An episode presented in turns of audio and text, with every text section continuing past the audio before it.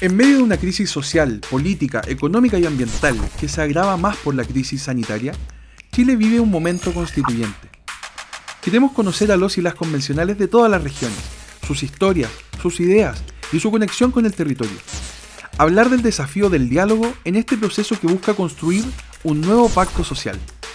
Bienvenidos y bienvenidas a Conversaciones por el Diálogo.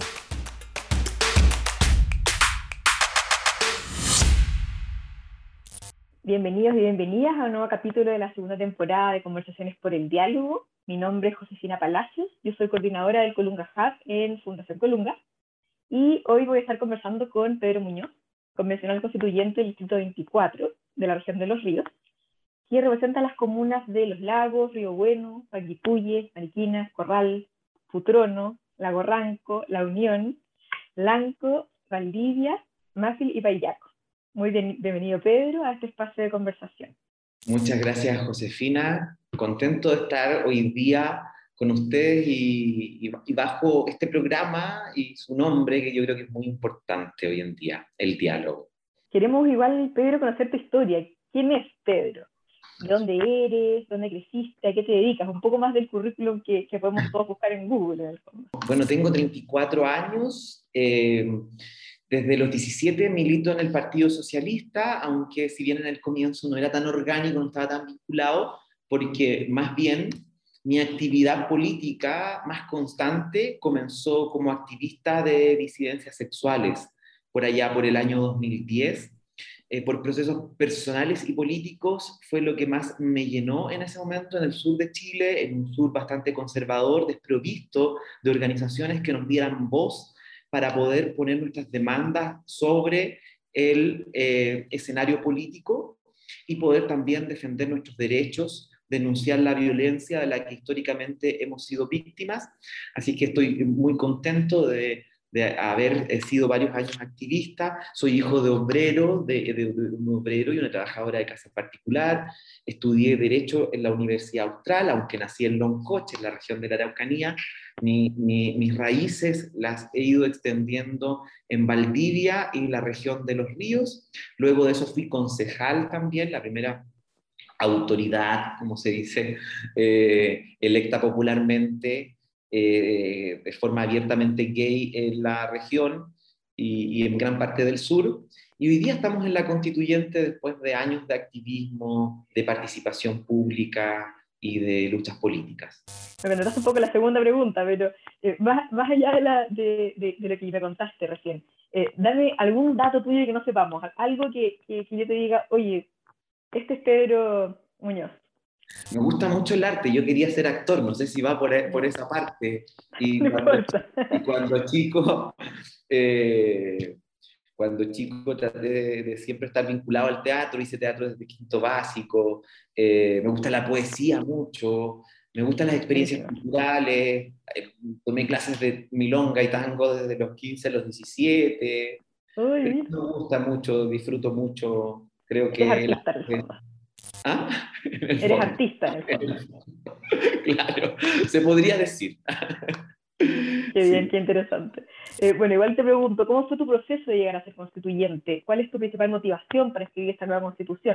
Mira, claro, uno puede hacer un análisis político por una parte o puede hacer un análisis más, o sea, político en el sentido de, de, de relatarte que después de ser concejal tuve una, o durante el ejercicio de la concejalía en Valdivia tuve una relativa buena evaluación de, los vecinos y las vecinas y me propusieron como precandidato a alcalde. En algún momento yo eh, estuve desde el primer día en las calles durante el estallido social y participando activamente de, de, la, de los cabildos, de las marchas.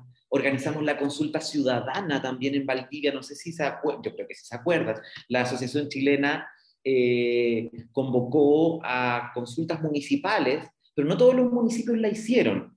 Eh, Valdivia fue uno de ellos. Su alcalde no quiso hacer la consulta municipal y en el lapso de 10 días, con un millón de pesos que autogestionamos, levantamos una consulta en la que participaron 20.000 personas, el ejercicio democrático autoconvocado más importante que se registra en Valdivia. Y todo eso me fue haciendo pensar en la, en la, práctica cotidiana, ¿cierto? Envueltos todavía en el estallido social y en el despertar de Chile, en la necesidad de disputar un espacio en la constituyente y no en la municipalidad de Valdivia, no ir por la alcaldía. Pero obviamente mis deseos, esa reflexión más bien, eh, para querer disputar espacio en la constituyente, está íntimamente vinculado al activismo y a la necesidad de que los activistas eh, gay, las activistas lesbianas, trans, tuviéramos una voz en la construcción de este Chile para poder cambiar la concepción eh, colonial eh, de un Estado unitario, homogéneo, por tanto, ¿cierto? Una concepción de persona de la Constitución del 80 que es también homogénea, eh, que encubre la, diversidad de la sociedad y que más bien la aplasta porque se basa en la idea de un hombre blanco, heterosexual, propietario. Entonces, eh, por todas esas razones y muchas más, también mi conciencia de clase, por decirlo así, no se me olvida de dónde vengo, me, me animó a disputar espacios en la constituyente. Lindo, qué bueno, porque en el fondo es hacer cambios más profundos. Así es. Qué buena oportunidad. Sí, una bellísima oportunidad, desafiante, sobre todo también por estar en la mesa de la convención. Tenemos ahí harta responsabilidad. ¿Y cuáles, te, podría preguntar, cuáles son las principales necesidades que identificas tú en tu distrito? Porque tú conoces muy bien de cerca tu distrito, eh, no sé, naciste en Loncoche, estudiaste en Valdivia, fuiste concejal por Valdivia, sí o sí sabes eh, qué es lo que más necesitan esos sectores. Sí, yo creo que la, bueno, la región de los ríos es una región relativamente nueva, eh, si bien el territorio Valdivia y, y, la provincia es un territorio muy antiguo, Valdivia, cierto, es una de las ciudades más antiguas de Chile, creo que eh, hay eh, en ese tránsito hacia la región eh, se han ido mejorando ciertos aspectos de inversión, pero quedan muchas cuestiones pendientes. Los temas medioambientales son fundamentales. Valdivia y la región de los ríos es una región con mucha conciencia medioambiental. una de las últimas, si no la última, encuesta nacional de medio ambiente situaba a Valdivia y a la región de los ríos como la región que más recicla en el país. Eh, por ejemplo, es decir, desde la práctica cotidiana de conductas amigables con el medio ambiente.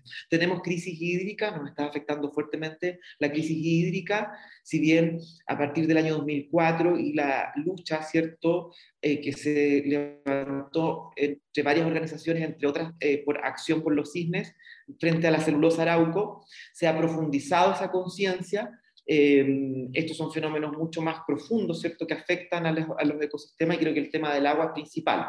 Em, eh, no solamente esto de, alimentar comunidades con camiones de aljibes y con un par de litros diarios es una cuestión del norte o de Petorca. También ah, ocurre en distintos territorios de la región de los ríos y dentro de Valdivia también. Yo lo pude ver como concejal. Creo que ahí hay una, una primera dimensión de, interés para nuestra región. Eh, la salud y la educación también eh, son de, alta prioridad en la región y hay aspectos también de conectividad y, de conectividad digital, el acceso a Internet. Tenemos más de 174 puntos ciegos en nuestra región. Y desde la pandemia, donde se, pusieron, se puso en evidencia de mejor manera la realidad chilena, y donde también se empezaron a transformar modos de, de, producción y de acción y, y de trabajo, eh, nos damos cuenta que el acceso a Internet es mucho más importante hoy día para el ejercicio de otros derechos y para la integración de las personas a la democracia y el ejercicio de, la democracia. Em, y Pedro, eh, ¿cómo te gustaría responder a esta necesidad? Igual, yo sé que desde, desde regiones, desde las regiones distintas de la metropolitana, hay un montón de necesidades que no se visibilizan acá en Santiago. Personalmente soy de Concepción, tengo clarísimo todas las, necesidades que tienen las regiones. Eh, ¿Cómo tú eh, podrías responder a esto en la nueva constitución?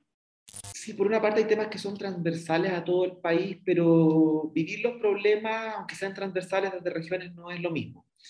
Y no sacamos nada de hacer una constitución que tenga una linda declaración de derechos si no redistribuimos realmente el poder. Y el poder en el país hay que redistribuirlo horizontalmente, es decir, a nivel de las instituciones eh, y de los poderes del Estado que, operan a nivel central, eh, entre el presidente y el Congreso, ¿cierto? Por ejemplo, pero también de modo vertical. Yo creo que una de las revoluciones, comillas, que puede, eh, o, los cambios radicales que puede generar esta constitución es sin violencia, por eso decía comillas revolución, y tiene que ver con darnos más poder a las regiones para tomar nuestras propias decisiones en el fondo. Tener más confianza también en la inteligencia y en la capacidad instalada que hay en las regiones y si no, contribuir a que eso suceda para poder tener una verdadera descentralización en nuestro país. Entonces yo creo que la solución pasa en primer lugar por establecer un Estado regional, podemos discutir qué implica ese Estado regional, eh, podemos eh, eh, diseñar un Estado regional acorde a la identidad y a la realidad de nuestro país, no va a ser el mismo Estado regional que, en España o que en Italia, por supuesto que no, pero creo que lo primero y más importante es que las decisiones las tome la propia región. Por ejemplo, a nivel, medioambiental. No sacamos nada, no nos sirve que un Consejo de Ministros vinculado a las élites santiaguinas decida qué zona del país de sacrificio y qué no, o qué proyecto eh, de inversión se apruebe y cuál no, cuando somos quienes vivimos en las regiones, quienes eh, somos eh, los que a los que nos afectan las externalidades, comillas negativas, los daños medioambientales, y son los ecosistemas que nosotros habitamos de los cuales somos parte. Entonces, esas decisiones deberían estar, deberían estar radicadas en las regiones. Esto que, que, te quiero preguntar es, bien eh, ad hoc a ti. Eh, hay algo distinto en la composición de la Convención Constituyente. Eh, es un órgano más diverso de lo que estamos acostumbrados a ver en espacios de poder. desde el punto de vista de quiénes integran esta convención, quiénes fueron elegidos para integrar esta convención, y eso hace que esta diversidad vaya saliendo a flote temas que usualmente no se discuten en estos espacios de poder. ¿Cómo ves tú esta nueva experiencia y la existencia de mayor diversidad en los espacios de toma de decisiones? Em, ¿Y cómo tú también vas a aportar esta, a este espacio? Yo creo que me acordaba con tu pregunta de eh, Yanira Zúñiga, una académica feminista de Derecho de la Universidad Austral, que hace algunos días hablaba de la política de la presencia eh, y que se refiere a la necesidad de que las identidades estén representadas en las instituciones políticas que toman las decisiones y que no sea un otro una otra quien te represente. Evidentemente a mí no me va a representar eh, mejor una persona heterosexual, a una lesbiana no una mujer heterosis, y a las personas trans que hoy día no están eh, en, la convención, pero que sí llegaron al Congreso, por supuesto que quienes mejores las representan son las personas trans, porque nos hemos dado cuenta que, como han dicho siempre las feministas, lo personal es político y la experiencia de injusticia es una experiencia vital que insuma incluso epistémicamente la toma de decisiones. Creo que eso es fundamental. Y no basta con que la convención sea un órgano diverso, queremos que el Estado completo sea diverso, eh, que las instituciones eh, tengan paridad desde arriba hacia abajo, que los consejos municipales sean paritarios, que todos los órganos colegiados del Estado sean paritarios y de ahí a la incorporación de todos los eh, grupos históricamente discriminados. Desde la perspectiva del diseño del sistema político, ya que yo estoy en esa comisión, que es la número uno, la comisión del sistema político, donde tenemos que precisamente generar instituciones que se hagan cargo de los problemas de Chile, uno de los objetivos fundamentales del sistema político es la incorporación de la diversidad al sistema, no la diversidad fuera del sistema, no grupos homogéneos de poder tomando decisiones por una sociedad diversa. Ese es el objetivo, uno de los principales objetivos. Y así vamos a lograr otro objetivo también, que es el objetivo de la gobernabilidad. No podemos pretender que un sistema nos dé gobernabilidad si excluimos a los sujetos destinatarios de las normas que otros crean con desconocimiento de la realidad de esos grupos históricamente discriminados. No más hombres tomando decisiones por, las mujeres y sus cuerpos. No más heterosis tomando decisiones por las diversidades sexuales. No más hombres blancos tomando decisiones por los pueblos originarios. Bueno, nos damos cuenta finalmente que todos los que estaban tomando decisiones eran hombres blancos, heterosis, propietarios. Entonces tenemos mucho que cambiar y esa es la mejor herencia que podemos dejar las diversidades dentro de la convención. Un país diverso construido así a través de sus instituciones y los derechos que una sociedad decente se otorga para la convivencia en pluralismo. Qué inspirador y qué lindo, porque así eso va a quedar en el fondo y nos representa mejor eh, como país, en el fondo, de esta diversidad que, que, sabemos que es parte de nuestra sociedad y que es la que nos hace como sociedad. Así es. Eh, yéndote para otro lado, ¿cómo has visto tú eh, el diálogo en el espacio constituyente? ¿Qué destacarías de él? ¿Qué hace falta para mejorar el diálogo? Porque esta diversidad también trae opiniones distintas, trae posturas, puntos de vista distintas, pero también experiencias distintas de vida, que hacen que uno a la hora de opinar o a la hora de, creer que algo debería o no debería ir en, esta constitución, eh, obviamente las opiniones toquen. Sí, yo creo que es fundamental entender la ignorancia en uno mismo, en el sentido de que hay algo que uno siempre desconoce. Y el diálogo tiene que darse desde ese punto de partida, creo yo. Eh, y el diálogo es vital para fortalecer la democracia. Yo no creo una democracia, en una democracia construida de otra manera. Y cuando hay tantas luchas identitarias que han llegado a la convención, las de las disidencias son una, las de los pueblos originarios otra, hay una, persona en situación de discapacidad en la convención, pero está la lucha de las personas en situación de discapacidad. La constitución no debe ser una obra completa, debe ser por definición una obra incompleta, con cimientos firmes, pero que se continúe escribiendo por esa pluralidad del mundo que habitamos, por esa pluralidad del Chile que habitamos a través del proceso político y a través de las instituciones que diseñemos. Hemos visto después del estallido, después de todo este tiempo, que la ciudadanía quiere más y mejores espacios de diálogo. Y tenemos que aprender a dialogar dentro de estas diferencias y también desde eh, todo lo que nos hace ser personas y todo lo que nos hace opinar distinto. Em, ¿Qué espacios participativos crees tú que van a promover con más fuerza el diálogo con la ciudadanía? En nuestro territorio y en todos los territorios del país existen zonas rezagadas y es fundamental llegar a ellos, hacerlos parte de este proceso. Pero eso requiere eh, eh, mayor, eh, mayores esfuerzos a los sectores rurales, por ejemplo, para, para llegar a ellos, evitar la radio y la información. Nos encantaría cabildos en todos los, sectores rurales, pero no nos va a alcanzar el tiempo, sobre todo con una institucionalidad bastante delgada, exigua, como en la institucionalidad de la Convención Constitucional. Eh, no como el Congreso, que el Senado tiene 900 trabajadores, nosotros no contamos con esa capacidad y aún, así se nos critica.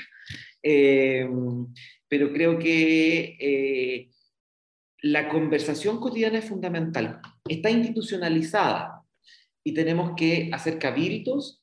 Es fundamental que hagamos cabildos. Creo que ahí podemos conversar mucho y podemos eh, extraer desde la inteligencia colectiva y desde la deliberación mejores ideas, pero también están pendientes la implementación de eh, jornadas nacionales de deliberación. Yo creo que sería muy bello que Chile durante todo un día se paralizara para conversar, se, nos detuviéramos para sentarnos a conversar, porque lo que más nos falta para poder participar es tiempo. Eso entiendo yo que también lo dicen los instrumentos que han medido las dificultades de la participación. ¿Cómo participas si eres mujer y luego de tu jornada de trabajo tienes que llegar a la casa a comenzar tu segunda jornada de trabajo doméstico y de cuidados? ¿Cómo participas si eres obrero y tienes turno cortado y estás todo el día en el trabajo. ¿Cómo participas si eres estudiante y estás todo el día en la universidad? Entonces, no hace, más, no hace falta tiempo para la vida pública. Perdón que me vaya para allá, pero eh, es importante también señalarlo. Por eso es importante una jornada nacional de deliberación donde nos detengamos a participar. Yo creo que, esos, eh, que los cabildos y las jornadas nacionales de deliberación contribuyen al diálogo. Las iniciativas populares constituyentes también porque implican sumar voluntades, 15.000 voluntades, pero nos, nos aseguramos que haya deliberación entre medio, sobre todo con las dificultades para poder debatir hoy día en el, en el escenario público virtual sin eh, eh, fake news o sin, sin, otro tipo de cuestiones. Excelente eso de, de tener Chile, parar Chile y conversar un día. Parar Chile y conversar. Y lo que está sucediendo, perdón, perdón, Josefina, porque a veces uno lo evidente no lo dice, las audiencias públicas han sido tremendamente enriquecedores para nosotros como tomadores de decisiones o como canales de participación. Las audiencias públicas que estamos recibiendo en cada una de las comisiones. Cuando estuvimos en el Bio, Bio también continuamos con audiencias públicas y con cabildos y fue tremendamente enriquecedor porque no nos olvidemos que es una constitución de un país, de una sociedad compleja y diversa a la que estamos construyendo. Y es fundamental tener una visión también de eh, el país completo, en su diversidad. Pedro, si tuvieras que elegir solamente una de las propuestas de tu programa como convencional, ¿cuál sería y por qué? Oh, La pregunta del millón. Qué cosa más compleja. Perdón.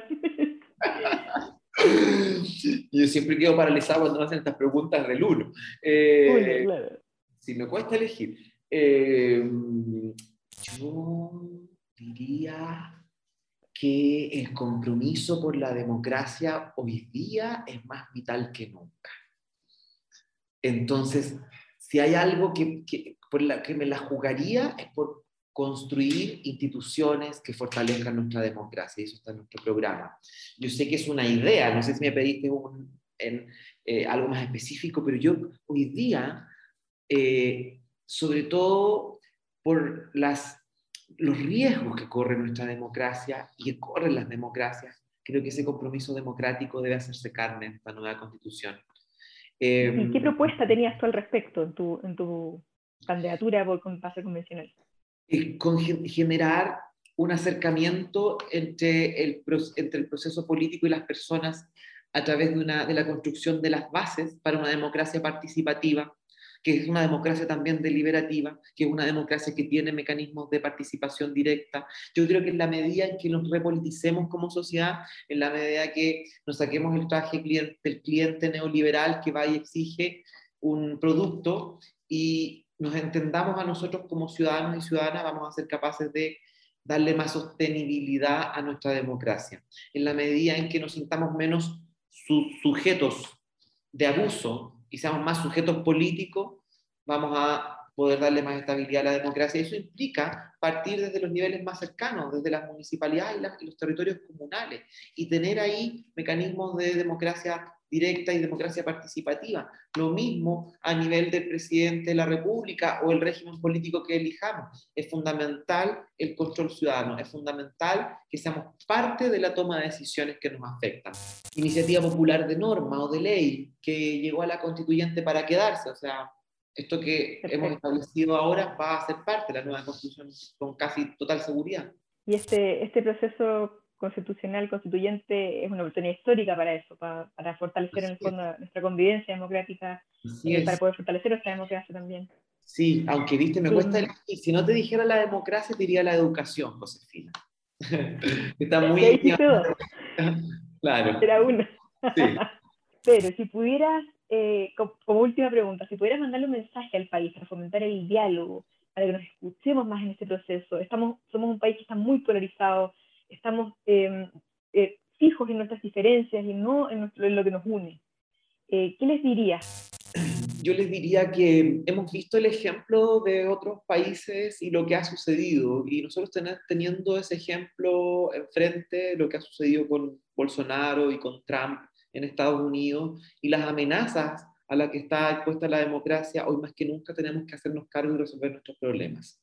Creo que es tiempo de hacernos responsables de contribuir al país eh, en una construcción colectiva inédita y que probablemente no se va a repetir al menos de la misma manera. Entonces, lo importante es ser consciente del momento que estamos viviendo. Es verdad, aquí hay responsabilidades, hay una sensación de impunidad y hay impunidad de los hechos con la que tenemos que terminar, pero tenemos que ser capaces de sentar las bases para una sociedad más justa.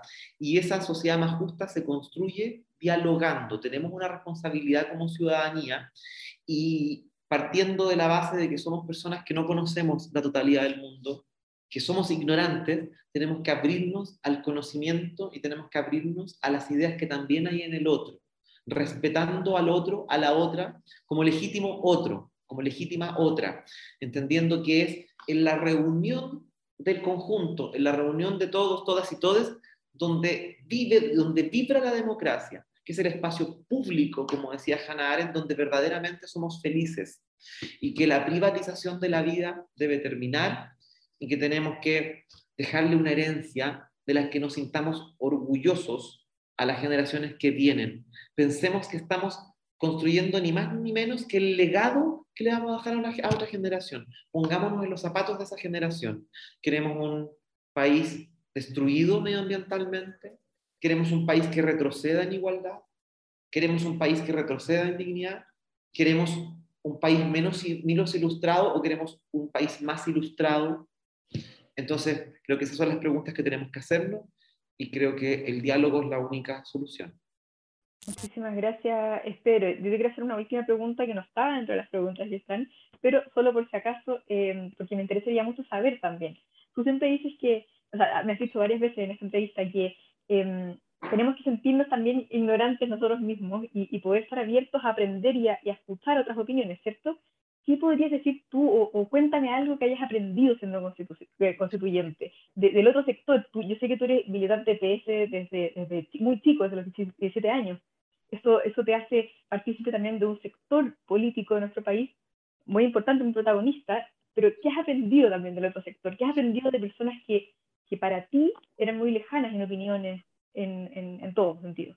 Sí, he aprendido que existe una derecha abierta al diálogo, estamos construyendo esa relación de confianza, así que tampoco me voy a quemar con ese aprendizaje. Precisamente con lo mismo que te digo, porque mi ignorancia me, me, me, me, afirma que hay algo que desconozco. Pero ¿sabes qué? Cuando me hiciste la pregunta, eh, se me vino al tiro la, a la cabeza un término del Mapo Zungun, que es itrofil moñen, que significa la totalidad de la vida sin excepciones, y que es pieza angular de la cosmovisión y de la filosofía mapuche, para entender la relación eh, entre las personas y la naturaleza como parte de un mismo conjunto, que es muy distinta a la visión occidental, ¿no? Eh, entonces, así como eso, he aprendido mucho. Eh, la constituyente también ha sido un espacio de aprendizaje para quienes nunca nos cerramos al conocimiento y entendemos que el aprendizaje es continuo. y también he aprendido que hay personas de, dentro, por ejemplo, también de, de cierta derecha más moderada, que tienen intenciones de construir un país estable y un país más justo, y que tenemos coincidencias en muchas materias, y que también hay algunos de ellos que están abiertos al diálogo y a aprender. Pedro, muchísimas gracias por estar hoy día con nosotros. Eh, felicitaciones por todo el trabajo y eh, nada, quedamos obviamente ahí atentos a lo que hace la Constitución, lo que estudiante. Muchas gracias y, y, agradecerles a ustedes también por el tremendo trabajo que han hecho ya desde hace muchísimos meses desde antes que se instalara la convención, ha sido un tremendo aporte al país y continúen con mucha fuerza porque les necesitamos y nos necesitamos entre todos, todas, todes. Muchas gracias. Este podcast es una iniciativa de la Red por el Diálogo. Visita nuestro sitio web www.poreldiálogo.cl y súmate.